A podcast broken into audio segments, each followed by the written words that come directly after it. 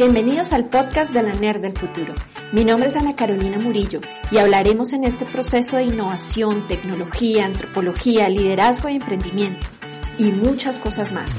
Síganos bajo el hashtag NERPower y comencemos la conversación.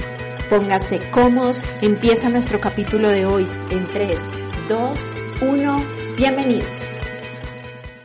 Hola a todos, ¿cómo están? Buenos días, buenas tardes, buenas noches, dependiendo de donde me escuchen. Es un placer para mí, Ana Carolina Murillo, la nerd del futuro, estar con ustedes en este espacio eh, y mandarles otro eh, de mis podcasts eh, que hago con mucho cariño, con mucha emoción. Eh, esto de verdad me hace bastante, bastante feliz y eh, compartir conocimiento con ustedes creo que hace parte de em, eh, mi pasión y mi propósito en la vida, em, de lo que vamos a hablar un poco también hoy. Y pues estar con ustedes es un placer. Agradezco mucho a todos todo lo que me han escrito, eh, a las personas que ya han visto el podcast de cómo vender y que ya estamos organizando agendas para poder hacer mentorías. Para mí es un placer eh, estar con ustedes y ayudarles a sus emprendimientos y a crecer sus productos. Por favor, búsquenme. Hay también hay mucha gente profesional muy buena, profesionales que estamos viviendo, estamos pasando también por estos momentos del COVID, algo raros y difíciles, pero que estamos llenos de energía para compartir esos conocimientos a los cuales admiro y quiero mucho. Les mando un abrazo desde acá, desde esta esquina de los micrófonos.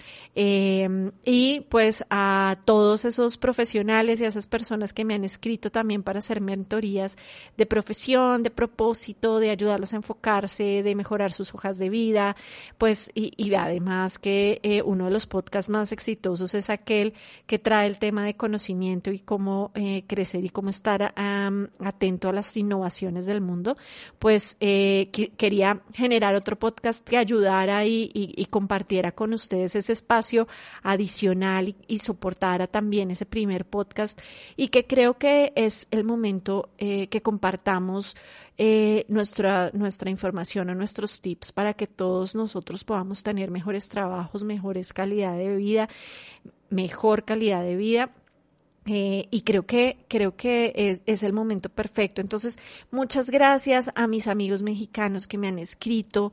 Eh, les mando un beso gigante. México es uno de mis países preferidos. Eh, a la gente en Perú, a los a todos los mentores de MIT a los cuales también quiero agradecer en este podcast pronto haré uno con uno de ellos al cual me pareció un personaje brillante joven lleno de muchas ideas que seguramente traeremos acá. Joao pronto estaremos juntos en estos micrófonos. Pero pero pasemos entonces a lo que nos trae el día de hoy y es este podcast está hecho para cómo mejorar tu hoja de vida y crecer profesionalmente ¿sí? Cómo enfocarte profesionalmente para lograr tener una mayor relevancia en tu mercado, en tu espacio de trabajo, en tu, en tu empresa.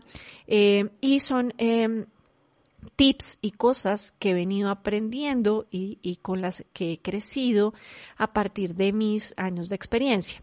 Eh, lo digo con muchísimo orgullo, aunque con un poco de pena por, por, porque calcular la edad que tengo, pero he tenido eh, la fortuna de tener 22 años de experiencia en diferentes empresas multinacionales, pequeñas, grandes, emprendimientos, eh, y ha sido maravilloso y de todos ellos he aprendido un montón y a partir de ese conocimiento pues he creado un framework, porque además amo los frameworks, mi cabeza matemática, eh, me toma y me lleva hacia los frameworks para ayudarme a bajar el estrés. Entonces, soy amante de los frameworks, quien me conoce lo sabe, y hago frameworks para todo, mapas mentales. Entonces, he creado uno precisamente para este podcast eh, y que he venido perfeccionando también con los años para compartirlo con ustedes y ayudarles a enfocar su, su, su vida profesional. Entonces, el primero, que era el que ya habíamos hablado en otros podcasts, que tiene que ver con el criterio. El criterio es para mí la razón eh, por la cual eh, contratan muchas empresas a los profesionales, por su criterio, por cómo toma decisiones, cuáles son los valores, las, eh, los modelos mentales, la forma en la cual un profesional toma un criterio y toma una decisión tanto para los proyectos como para su equipo. Y el criterio es como el buen vino, necesita madurarse, necesita varios aspectos. Entonces, el criterio para mí se forma muchísimo a partir del conocimiento. ¿cierto? De fortalecer el conocimiento. Pero cuando creces profesionalmente te das cuenta que el conocimiento eh, eh, es esquivo también. Y si te llenas mucho de un conocimiento, entras en una cosa que hoy en día es súper eh, fuerte, que es el bias. El bias son taras mentales, si lo queremos decir de alguna forma, son, em, son creencias que están arraigadas en nuestra cabeza. Para poder quitar ese bias y ese conocimiento sesgado, debemos buscar espacios y conocimientos en otros lados. Entonces, ¿qué le recomiendo? La primera, la lectura. Lea cosas que no necesariamente son de lo que a usted generalmente le gusta leer. Busque otros espacios, ¿sí? Eso es súper importante. Lo otro es el podcast de eh, cómo mantenerse actualizado, ¿sí? Eh, tener herramientas que le permitan llegar a su correo de información son increíbles, maravillosas y de verdad le van a ayudar un montón. Entonces, ah, eh, veas, escuches ese podcast, es cortico, 15 minutos, 12 minutos, que le van a ayudar mucho. Lo otro es hablar con personas que no piensan como usted. La mitad de mi vida me la pasé hablando con gente que solo le gustaba lo que yo hacía a partir de un cambio radical en mi vida, decidí buscar personas que no hablaban igual que yo y tener discusiones, porque yo le huía a las discusiones a veces, ¿no? Pero las, peleas son malas, las discusiones no. Busque personas que piensan diferente. Yo tengo grandes amigos que no necesariamente piensan como yo y me regañan y me dicen que no y tenemos grandes discusiones de largo tiempo generando eh, criterio. Em, entonces, me encanta. Hable con personas que no piensan como usted. La otra es arriesguese a hacer cosas diferentes. Le recomiendo muchísimo, muchísimo un documental de Netflix que se llama Creative Brain. Va a haber gente brillante en ese, en ese, en ese Netflix, en, esa, en ese documental. Pero lo que más me quedó de ese documental es hacer cosas y arriesgarse a hacer cosas completamente locas que usted nunca se imaginó. Mi vida era 100% conocimiento. Y en el momento en que dije, no, voy a darle un, voy a darle una oportunidad a la pintura y empecé a generar acuarelas. No es mi fuerte ni me voy a hacer millonaria con acuarelas, pero me ayuda un montón a entender otras cosas. Hago jardinería. Eh, voy a espacios donde nunca me imaginé, ¿sí? La, la cocina no es mi fuerte empiezo a cocinar, a ver qué pasa. Entonces, eh, eso le va a ayudar a usted a formar criterio y a ver otros puntos de vista, porque el criterio no se forma solo con el conocimiento y su expertise de años, se forma también con el entorno y el contexto en el que usted vive. Entonces, forme así su criterio. Ese es el primer cuadrante. El segundo cuadrante, que para mí es también era mi santo grial, eh, creo que lo defendí hasta la muerte y lo sigo defendiendo, solo que con matices. Pero antes para mí la disciplina era lo único. Era súper estricta con los temas de disciplina, pero la he ido flexibilizando. Y ese segundo eh, eh, cuadrante de la disciplina nace sobre todo de los hábitos y los hábitos buenos, saludables, exitosos que usted debe empezar a hacer en su vida. El primer hábito para mí es generar una agenda y unos una, una estructura de su día, una estructura de su semana, una estructura de sus ejercicios, porque es que eso le va a permitir a usted definitivamente crecer, ¿no? Le va a permitir tener cierta seguridad en momentos de incertidumbre, porque el cerebro los necesita. Entonces, si usted dice de tal a tal hora voy a hacer tal cosa, de tal hora a tal hora voy a hacer otra, siempre todos los viernes hago esto, eso le ayuda a su cerebro a sentir seguridad. Y si usted está en estos momentos sin trabajo o está buscando cosas que hacer, le va a ayudar a su productividad. Y lo otro que yo no era cercana a eso, voy a ser completamente honesta, para mí sudar era una cosa terrible, pero en esta pandemia y en este ejercicio del COVID me ha ayudado un montón es el ejercicio. Dejar un espacio para caminar, dejar un espacio para hacer ejercicio, eh, dejar un espacio para dedicarle a su cuerpo y a su, eh, a su mente es vital. El ejercicio no solamente ayuda al cuerpo. De hecho, yo no hago ejercicio mucho por el cuerpo o por verme más delgada. O, yo hago ejercicio sobre todo por la mentalidad que crea y los hábitos mentales que me ayuda a tener. ¿Sí?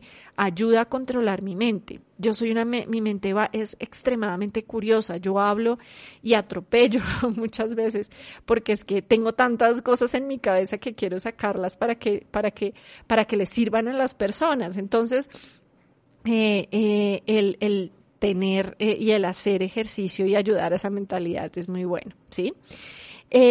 y otra cosa que es también parte de la disciplina es tener un hobby mi hobby es la pintura, mi hobby eh, eh, creo que se convirtió en la pintura y la lectura también, eh, y pues ver Netflix y televisión es otro de mis hobbies, pero, pero tener un hobby es muy importante porque le ayuda a abstraerse de la realidad y a concentrarse en otra cosa.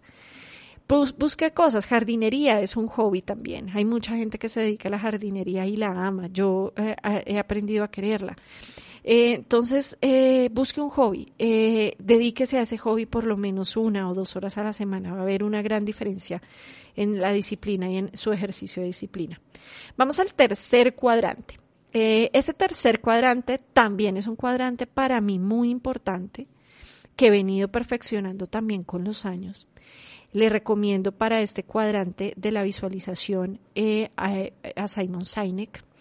Eh, es un eh, profesional increíble. He, leí, he visto sus podcasts, los cursos que tiene, los libros, lo he hecho casi todo el tiempo eh, y a mí me encanta, ¿sí? Entonces, para este tercer cuadrante, que es el cuadrante de la visualización, donde usted se enfoca en hacia dónde va, hacia qué quiere hacer, ese cuadrante es súper importante y es un cuadrante que le va a permitir y le va a ayudar mucho a construir su futuro, eh, porque es muy importante tener claro hacia dónde quiere ir.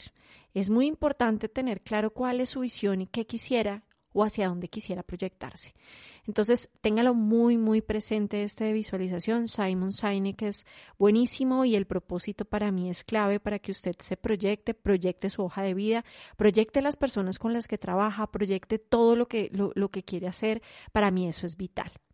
Vamos entonces para el tercer y último cuadrante, no menos importante, es el de mindfulness.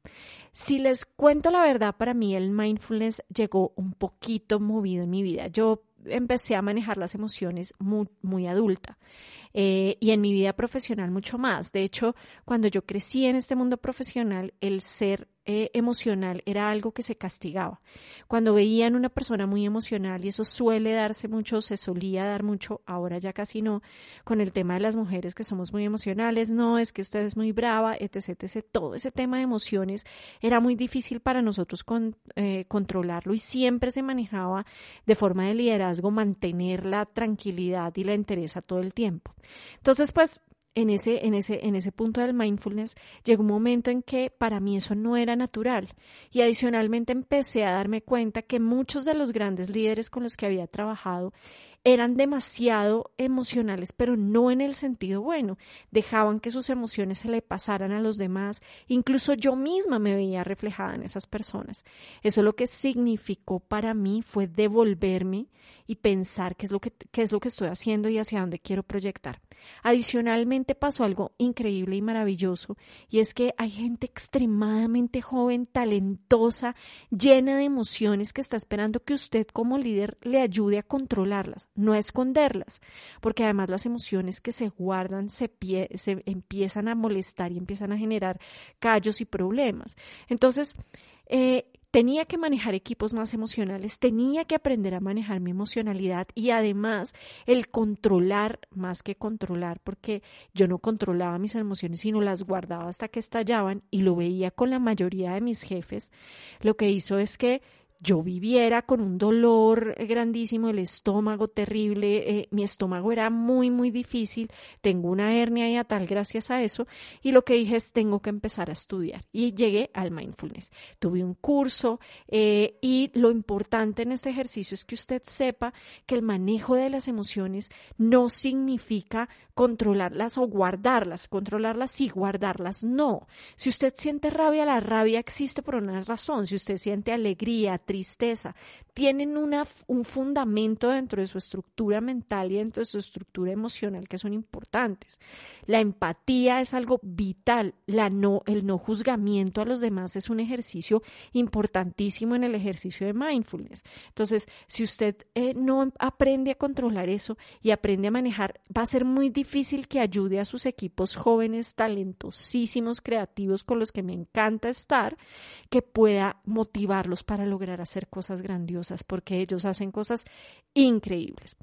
Y eso, ese control de esas emociones, es el tema de la vulnerabilidad. Eh, eh, Lea Brown es una psicóloga increíble que habla sobre la vulnerabilidad.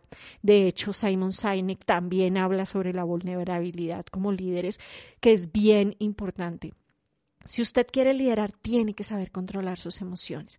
Entonces, eh, y manejarlas y vivirlas. Entonces, esos son los cuatro cuadrantes. Recuerde, criterio, se genera con la curiosidad y el conocimiento, la disciplina a través de hábitos, el enfoque a través de la visualización y la emoción y la pasión a través del mindfulness.